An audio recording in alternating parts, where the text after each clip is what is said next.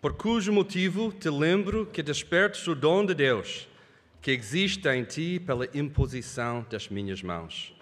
Porque Deus não nos deu o espírito de temor, mas de fortaleza e de amor e de moderação. Portanto, não te envergonhes do testemunho do nosso Senhor, nem de mim, que sou prisioneiro seu.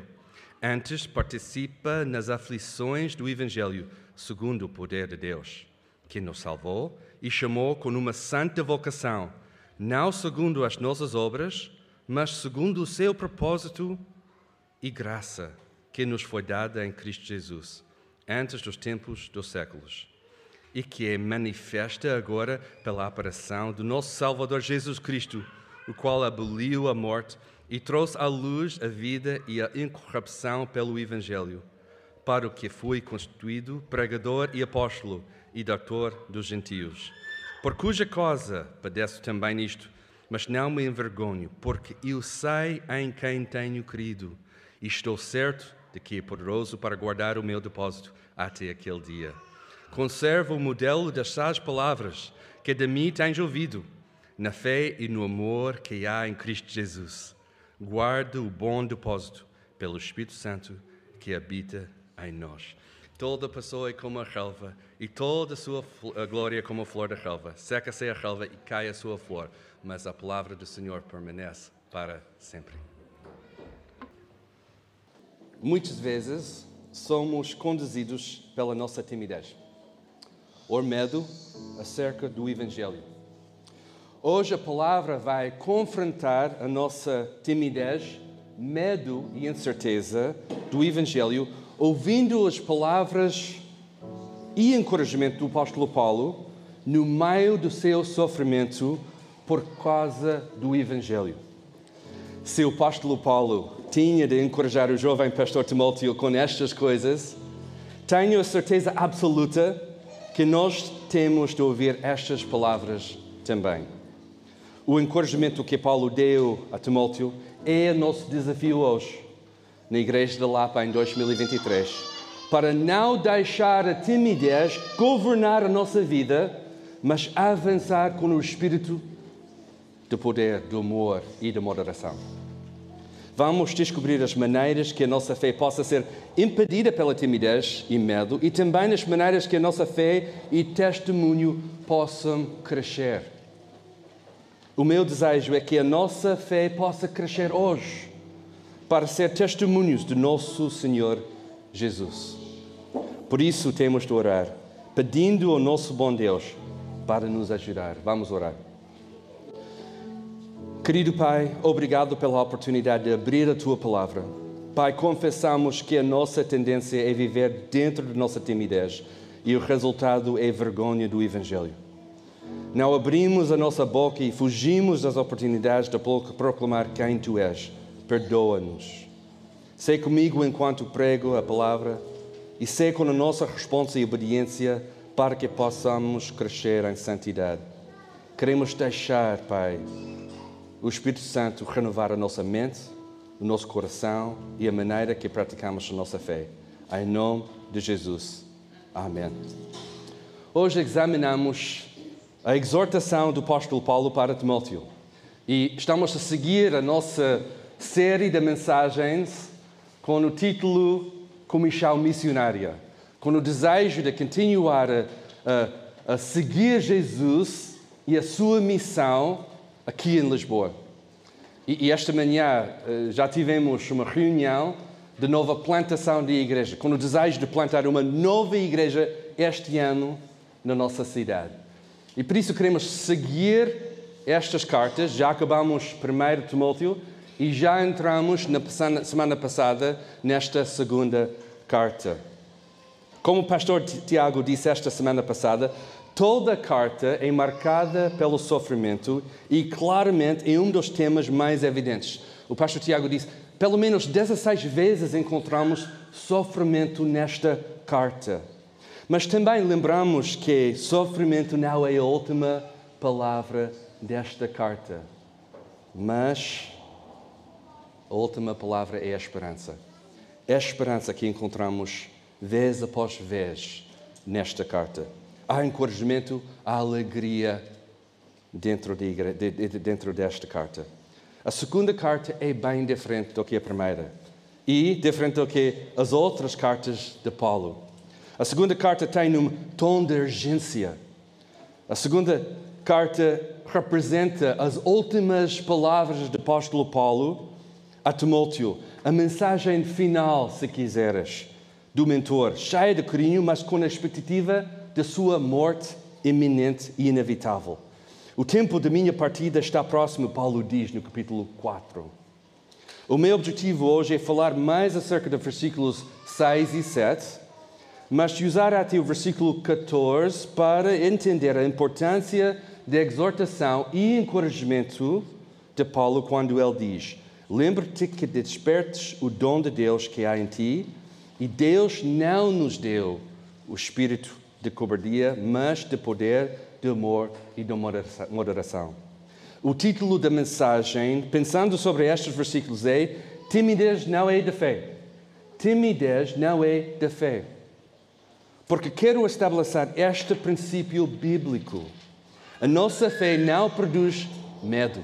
A nossa fé não produz timidez, mas um bom e forte testemunho de nosso Senhor Jesus Cristo. A nossa fé não produz medo, mas uma forte convicção de quem Jesus é na nossa vida. Vamos seguir o texto começando no versículo 6.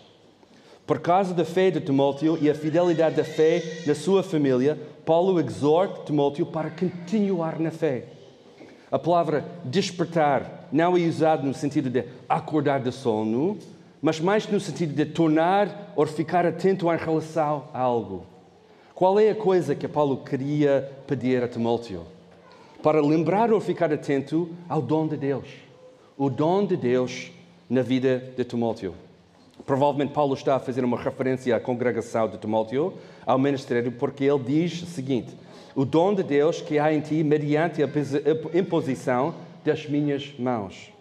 Paulo está a lembrar Timóteo da sua fé, a falar sobre a fé de Lloyd até Eunice, Eunice até Timóteo, e depois da sua chamada e para usar o dom de Deus continuamente no seu ministério, para não esquecer a importância do dom de Deus no seu ministério.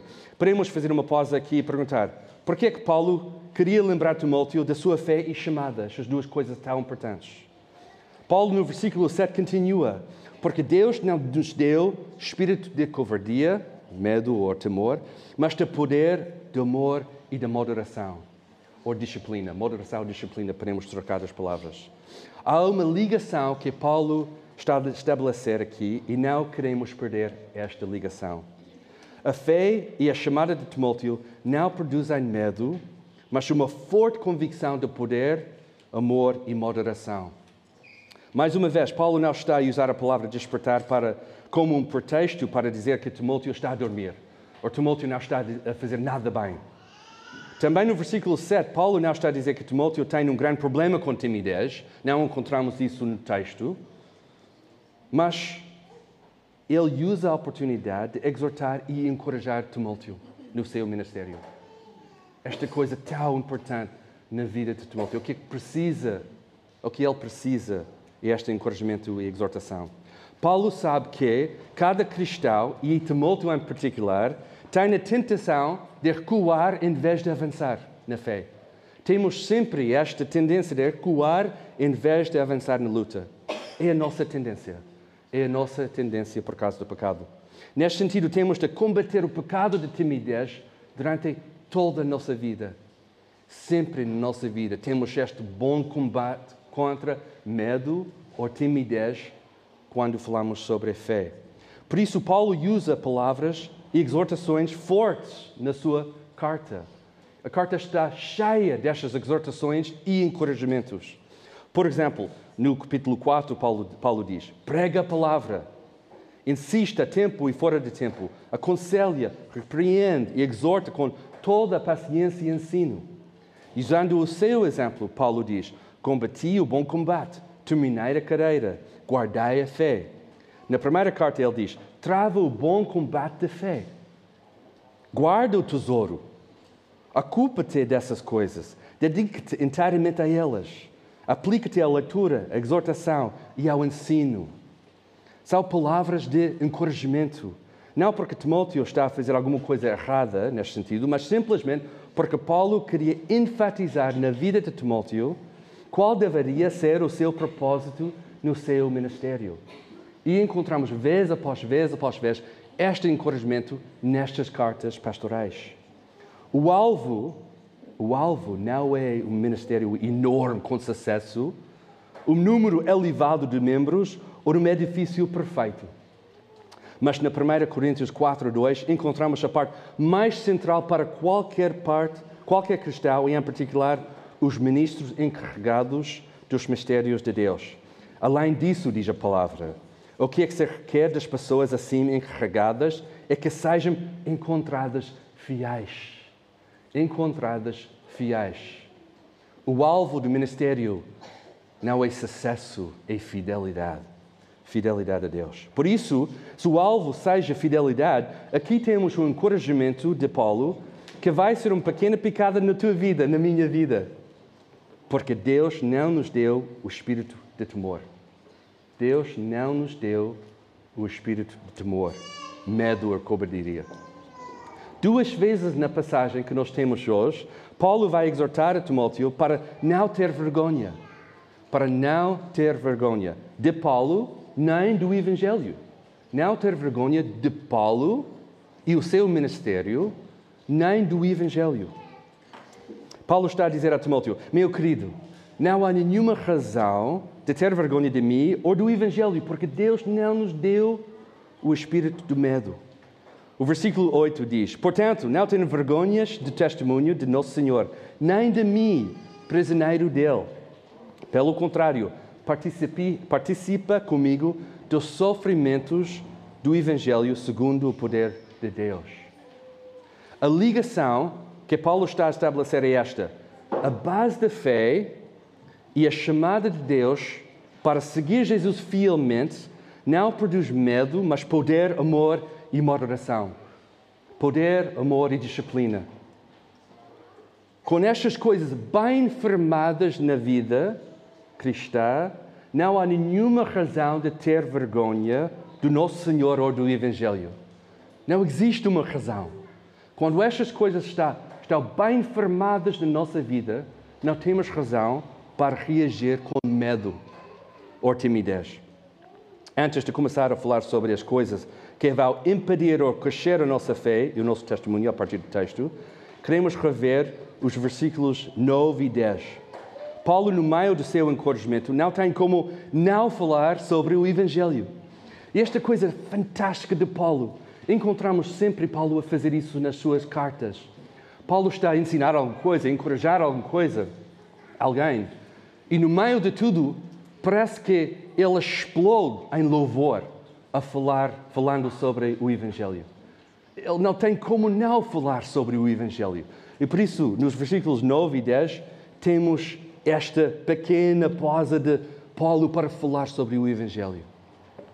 E com estes dois versículos podemos afirmar: Deus nos salvou, Deus nos chamou, Deus nos deu uma santa vocação. Não por causa das nossas obras, e este é o Evangelho, não por causa das nossas obras, nada que fizemos ou merecemos para receber a graça de Deus, foi a graça simplesmente a graça de Deus dada em Cristo Jesus. Jesus destruiu a morte e trouxe à luz a vida e a imortalidade, vida eterna. Este é o Evangelho de graça do nosso Senhor Jesus Cristo. Paulo está mais uma vez a afirmar o Evangelho, como ele diz em Gálatas 1,7. De facto, não há, não há outro Evangelho, não existe outro Evangelho além disso. Somos salvos pela graça através da fé. Quando pregamos a palavra aqui na Igreja da Lapa, sempre pregamos o texto, mas também pregamos sempre o Evangelho. Não, não podemos pregar a palavra sem pregar o Evangelho. Quando pregamos o Evangelho, pregamos a palavra. Exatamente o que Paulo quer fazer aqui na carta a Timóteo. Paulo queria encorajar Timóteo no seu ministério, fortalecendo a sua igreja. esta palavra de encorajamento para não recuar com medo, mas avançar em fé, só pode acontecer se o Evangelho está no centro de tudo. Esta só pode acontecer se o Evangelho está no centro de tudo. Se o Evangelho está no centro da nossa igreja, está no centro da nossa família, centro do nosso casamento, centro de tudo que nós somos. O encorajamento é avançar em fé, mas colocando sempre o Evangelho no meio de tudo. Paulo, nos versículos 9 e 10, está a dizer: Aqui, Timóteo, está a âncora da tua fé. Quero agora partilhar duas coisas a partir do texto que podem impedir a nossa fé e o nosso testemunho. E as duas coisas que encontramos aqui no texto são medo e vergonha, vergonha do Evangelho. Medo ou temor, cobardia, covardia. E esta semana, curiosamente, eu, eu, eu tinha de perguntar para o Tiago, porque encontrei numa versão cobardia e outra versão covardia. E eu, eu perguntei ao Pastor Tiago, é a mesma coisa? E ele disse, sim, é a mesma coisa. Por isso, o português é tão difícil que vocês têm duas palavras para a mesma coisa. Né? É, é às vezes mais. Né? A nossa fé não vai crescer enquanto temos medo dos homens e vergonha do Evangelho. Por isso, estas duas coisas que podem impedir o nosso avanço, a nossa fé, são estas: medo e vergonha. E a nossa fé não vai crescer enquanto temos medo dos homens e vergonha do Evangelho. Duas coisas que podem impedir o crescimento da tua fé e do teu testemunho. Quero dizer isto com amor e carinho, mas geralmente falando, este é o pecado mais evidente nas vidas dos crentes e dentro das igrejas aqui em Portugal. Medo dos homens e a vergonha do Evangelho.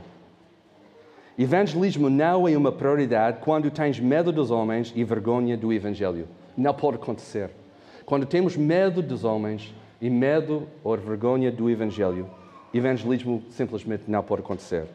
Alguém está aqui a sentir esta pecada, como eu, desta conclusão? Sim, claro que sim.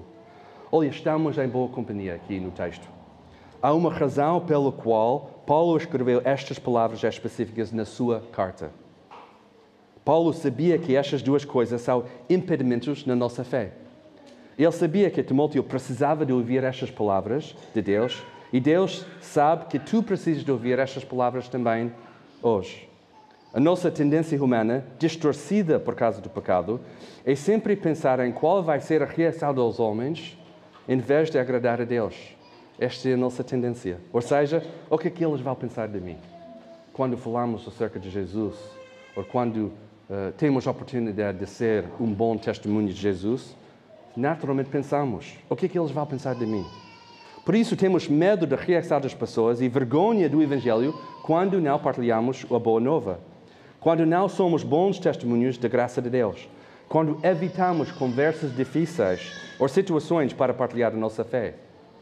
Qual é o resultado? Sentimos-nos culpados, sentimos-nos mal e ficamos no círculo vicioso de, fazer, de querer fazer a coisa certa, mas não a fazemos.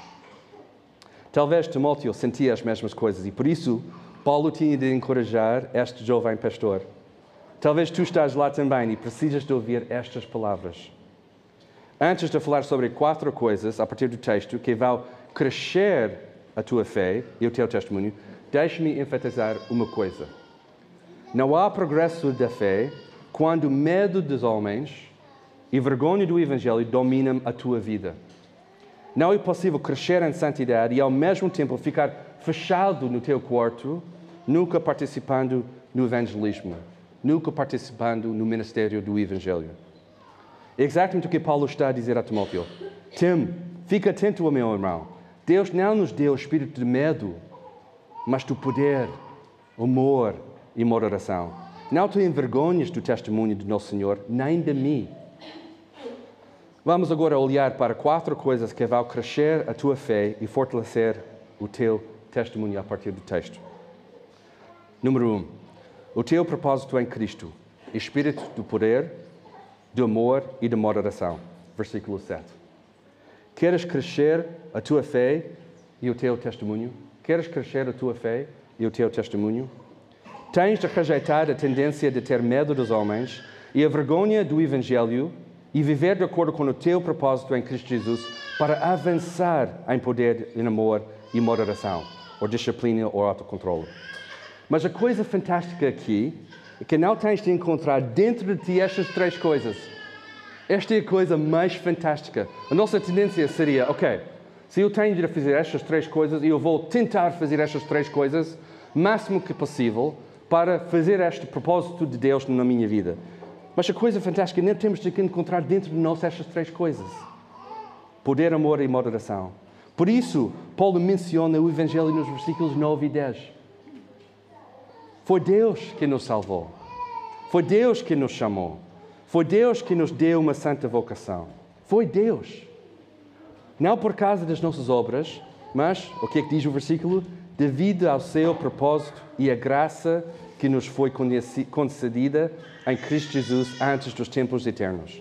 O propósito de Deus na tua vida não é uma vida de medo ou vergonha, mas de poder, amor e disciplina. A boa notícia é que o poder de Deus nos alcançou.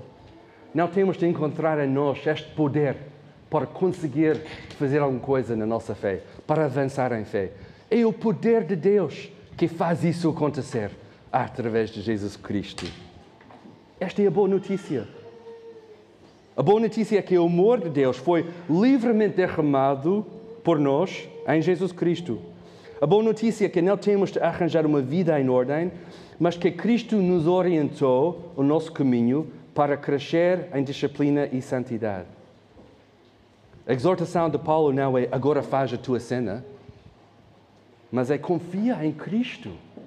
Confia em Cristo para continuar a seguir o que é que Paulo está a dizer aqui. Não encontramos nada dentro de nós, mas confiamos em Cristo para continuar a rejeitar medo e timidez e abraçar esta ideia de amor e santidade. Número 2. Participação dos sofrimentos do Evangelho segundo o poder de Deus. Versículo 8. Participação dos sofrimentos do Evangelho segundo o poder de Deus. E esta quinta passada falamos um bocadinho mais sobre isso né, na nossa reunião. Falamos sobre sofrimento, porque encontramos sofrimento muitas vezes aqui nesta carta. E quinta-feira, se Deus quiser, podemos voltar a falar sobre o sermão de hoje e esta continuação de sofrimento. E esta ideia de participar nos sofrimentos do Evangelho, segundo o poder de Deus. Queres crescer a tua fé e o teu testemunho? Tens de participar em sofrimento. Mas atenção, não é qualquer tipo de sofrimento. Quais são as condições de sofrimento cristão? Sofrimento do Evangelho segundo o poder de Deus. Deixe-me dizer, esta frase muda tudo. Quando pensamos sobre sofrimento, esta frase muda tudo. Sofrimento não sofrido por causa do Evangelho e no poder de Deus é insuportável. É impossível viver assim, com sofrimento assim, fora do poder de Deus. A fé cristã não promove um tipo de sofrimento que não tem nenhum propósito. Deus não é um Deus sádico que gosta de impor sofrimento ou humilhar a sua criação. Se sofremos por causa do nosso pecado, esta é a verdade, e o estado do nosso mundo depois da queda. Claro, com certeza. Mas aqui, a participação do sofrimento de Paulo, que, que Paulo está a convidar Timóteo para fazer, não é um sofrimento qualquer, sem propósito, mas um sofrimento teleológico, olhando para Cristo e o plano de Deus para a nossa vida. E a nossa participação no plano de Deus e o propósito de Deus para continuar a fazer a nossa santificação. Por isso, no versículo 12, o apóstolo Paulo escreve: Por essa razão, e qual é a razão? O Evangelho, o que Deus fez por meio de Jesus Cristo, sofro também, diz Paulo, essas coisas, mas não me envergonho, porque eu sei em quem tenho crido. E estou certo que Ele é poderoso para guardar o meu tesouro até aquele dia. Que frase é esta? Que frase é esta? Eu sei em quem tenho crido. Eu tenho a certeza que Ele vai cumprir exatamente o que Ele quer fazer. Paulo acredita tanto na mensagem do Evangelho que coloca a sua esperança exclusivamente em Cristo Jesus, até o ponto que a sua perspectiva sobre o sofrimento possa gerir a sua obediência mesmo durante as piores situações, mesmo durante os dias maus, as coisas terríveis. Não sei qual tipo de sofrimento vais experienciar na tua vida. Não temos necessariamente detalhes sobre isso. E às vezes não encontramos o porquê que nós queremos encontrar. Sabemos o propósito de Deus, sabemos o que a palavra diz, mas não temos todos os detalhes. Apesar do fato que a palavra, segundo Timóteo 3:12, promete que na verdade todos os que querem viver uma vida piedosa em Cristo Jesus sofrerão perseguições. Para o apóstolo Paulo, os sofrimentos por causa do Evangelho incluíram algemas, espancamentos, ameaças e, no fim, a sua vida. A sua vida, até a sua vida. Talvez Deus não te está a chamar a sofrer as mesmas coisas de Paulo, graças a Deus, podemos dizer isso, graças a Deus, mas não significa que estás isento de sofrimento. Ao contrário disso, participamos no sofrimento. Sofrimento, curiosamente, vai crescer a tua fé e o teu testemunho do nosso Senhor Jesus Cristo. Se estiveres a sofrer pelas razões certas, pelas razões bíblicas. Se estás a rejeitar qualquer tipo de sofrimento do Evangelho na tua vida, também estás a sufocar o teu crescimento. 3. Preservar o modelo das sás palavras de Paulo e de Jesus. Versículo 13 preservar o modelo das sás palavras de Paulo e de Jesus. Queres crescer na tua fé e o teu testemunho? Versículo 13. Preserva o modelo das sás palavras de que me ouviste na fé e no amor que está em Cristo Jesus. Quando pensamos sobre a disciplina de evangelismo na nossa vida, a maior parte de nós fica nervoso, né? congelamos no momento porque achamos que não temos as palavras certas para partilhar o Evangelho ou a maneira certa para apresentar o Evangelho. Não temos o modelo certo ou as palavras certas para fazer evangelismo, para falar sobre nosso Senhor Jesus, para apresentar o Evangelho às pessoas que não conhecem Jesus Cristo. E usando o encorajamento de Paulo aqui no versículo, a tua participação no evangelismo significa que o modelo já existe e o teu trabalho no evangelismo é seguir e reproduzir o que é que a palavra diz. Não tens de inventar nada. Não tens de ser a pessoa mais esperta. Não tens de ter um mestrado em teologia. Não tens de ser pastor. Não tens de ter certa idade. Nada disso. Se preservarmos o modelo das sás palavras da nossa fé, a nossa fé e o nosso testemunho serão fortalecidos. Se preservarmos o modelo das sás palavras, a nossa fé e o nosso testemunho será fortalecido, porque isso é o que a palavra faz.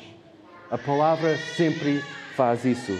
Porque a palavra de Deus sempre faz isso. Deus diz em Isaías 55, 11: Assim será a palavra que sair da minha boca. Não voltará para mim vazia, mas fará o que me agrade e cumprirá com êxito o propósito da sua missão. A palavra de Deus sempre faz isso.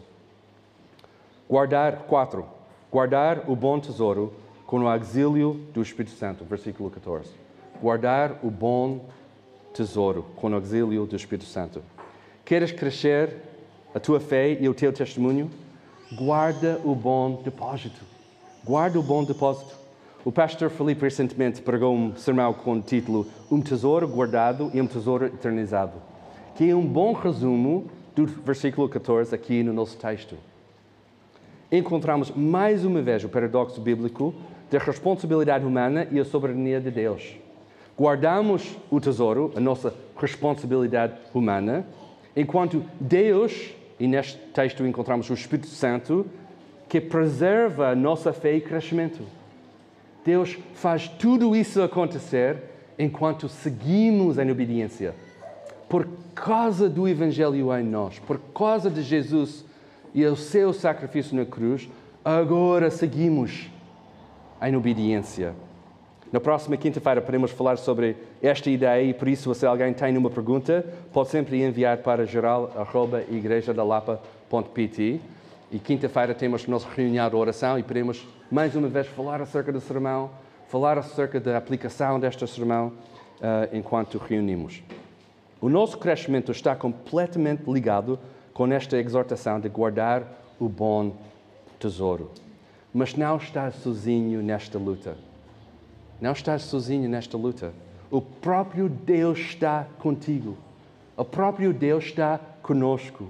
Temos o exílio do Espírito Santo que habita em nós. Neste sentido, é exatamente o que o pastor Felipe disse na sua pregação. O combate é possível. O combate é possível, a luta é possível, porque a guerra foi conquistada por Jesus. O que Jesus fez na cruz agora dá a possibilidade de lutar. E queremos lutar. Para terminar. Não podia escolher um texto melhor para a minha última pregação durante os próximos tempos. Como vocês sabem, vamos partir para os Estados Unidos no próximo dia 4 de agosto. No passado fizemos apenas seis meses fora, mas desta vez vamos ficar fora quase um ano. E sempre um, gostava muito de dizer que é, é o nosso castigo fora de Portugal. Não é? Uh, cada cinco anos, uh, por causa de da segurança social, nós temos de ficar fora do país a cada cinco anos durante seis meses consecutivos. E sempre chamei isso o nosso castigo durante seis meses. E por isso, imagina, o maior castigo que eu tenho para ficar fora quase um ano uh, do nosso querido país. Mas temos duas razões. Primeiro, queremos ajudar a nossa Teresa durante o seu primeiro ano na universidade. E segundo, queremos apanhar a graduação da Cambria na universidade. Uh, e por isso queremos ficar um bocadinho mais tempo lá nos Estados Unidos, na Califórnia, para ajudar a Teresa a ajustar com esta mudança na sua vida. Uh, queremos também apoiar a nossa uh, filha do meio, Cambria, que vai acabar no próximo ano os seus, os seus estudos. E claro, durante este tempo, aproveitar a oportunidade de ficar mais perto de John e da Sahara também. Mas se eu pedia escolher uma passagem para pregar aqui antes de nossa ausência, seria este texto da 2 Timóteo capítulo 1 e a exortação de Paulo nos versículos 6 a 14. Por quê? Porque em geral temos um grande problema com o pecado de timidez. Sim, o pecado de timidez. É o pecado. Não tenho nenhum problema de, de chamar isso pecado, pecado de timidez. Não estou a falar sobre a característica de timidez, no sentido que a pessoa é naturalmente tímida. Não tenho nenhum problema com isso, não, não na Bíblia. Estou a falar do pecado de timidez do Evangelho, e do nosso testemunho de nosso Senhor Jesus Cristo. Estou a falar sobre a dificuldade que temos, a vergonha que abraçamos e o sofrimento que evitamos. Estou a falar da hesitação que cultivamos tão facilmente, em vez da confiança que deveríamos colocar em Deus e o seu plano. Estou a falar da aparência da fé e a aparência do nosso testemunho, uma falsa dicotomia que está criada quando não ligamos a prática da nossa fé com o nosso conhecimento. Quando não participamos no sofrimento do Evangelho. Quando não abraçamos o que Paulo está a dizer nesta passagem. Estou a falar dos homens que não tomam iniciativa, mas deixam as mulheres fazerem todas as decisões. Estou a falar dos homens que abandonaram o propósito de Deus nas suas vidas e, consequentemente, a missão de Jesus. Estou a falar das mulheres que, com o pretexto de iniciativa, só querem controlar tudo e todos. Estou a falar do pecado de timidez culturalmente presente e espiritualmente presente nesta cultura. Sabendo a nossa tendência, quero encorajar a igreja, tal como Paulo encorajou Timóteo. Porque queremos acabar com estas uh, uh, exortações sobre a nossa realidade, mas esta não seria nenhuma ajuda para nós. Temos naturalmente, sim, podemos identificar problemas da nossa cultura e as nossas tendências, mas não podemos acabar aqui. Temos de acabar com esta exortação de Paulo e o que a Bíblia diz acerca destas coisas. Por isso, a igreja, lembra-te que Deus não nos deu espírito de medo ou timidez, mas de poder, de amor e de moderação. Igreja, lembra-te do propósito de Deus e a graça que nos foi concedida em Cristo Jesus. Jesus. Igreja, participa nos sofrimentos do Evangelho e não tem vergonhas do testemunho de nosso Senhor Jesus Cristo. Igreja, lembra-te do Evangelho e da graça de Deus derramada em Cristo Jesus. Não por causa das nossas obras, mas simplesmente porque Deus rico em misericórdia, nos salvou. Igreja, preserva o modelo das sás palavras e guarda o bom tesouro. Tudo isto é possível, não por causa de nós, nada que fazemos para merecer esta graça, mas a partir da frase que encontramos no versículo 12 e esta declaração de Paulo. Esta declaração: Eu sei em quem tenho crido. Eu sei em quem tenho crido. E estou certo de que Ele é poderoso para guardar o meu tesouro até aquele dia, até o fim. Tal como Jesus fez por nós na cruz. Ele foi fiel até o fim. Ele amou-nos até o fim. E tal como Jesus fez isso, a garantia por causa de Jesus é que a tua vida de fé vai continuar até o fim. Deus prometeu isso. Jesus, que morreu pelos nossos pecados, também no terceiro, no terceiro dia ressurgiu. A morte foi engolida pela vitória e somos salvos pela graça através da fé. Se nunca confessaste Jesus como o Filho de Deus e Salvador, agora é o dia da salvação. O convite é para te arrependeres dos teus pecados e colocares a tua fé em Cristo Jesus. E não deixes o pecado de timidez controlar a tua resposta. A minha oração é que Deus possa dar a graça que tu precisas hoje para responder ao convite da fé. Se estás aqui e és um crente, mas o pecado da timidez controla a tua vida, o convite é para confessares este pecado e pedir ajuda. Mas parte da ajuda vai significar a tua resposta em obediência. De viver em acordo com o propósito de Deus na tua vida, o espírito de amor, de poder e moderação, de participar no sofrimento do Evangelho, de seguir as sás palavras de Jesus e de guardar o bom tesouro capacitados pelo Espírito Santo. Eu tenho a certeza destas coisas, porque eu sei em quem tenho crido. Tu também? Que Deus nos ajude.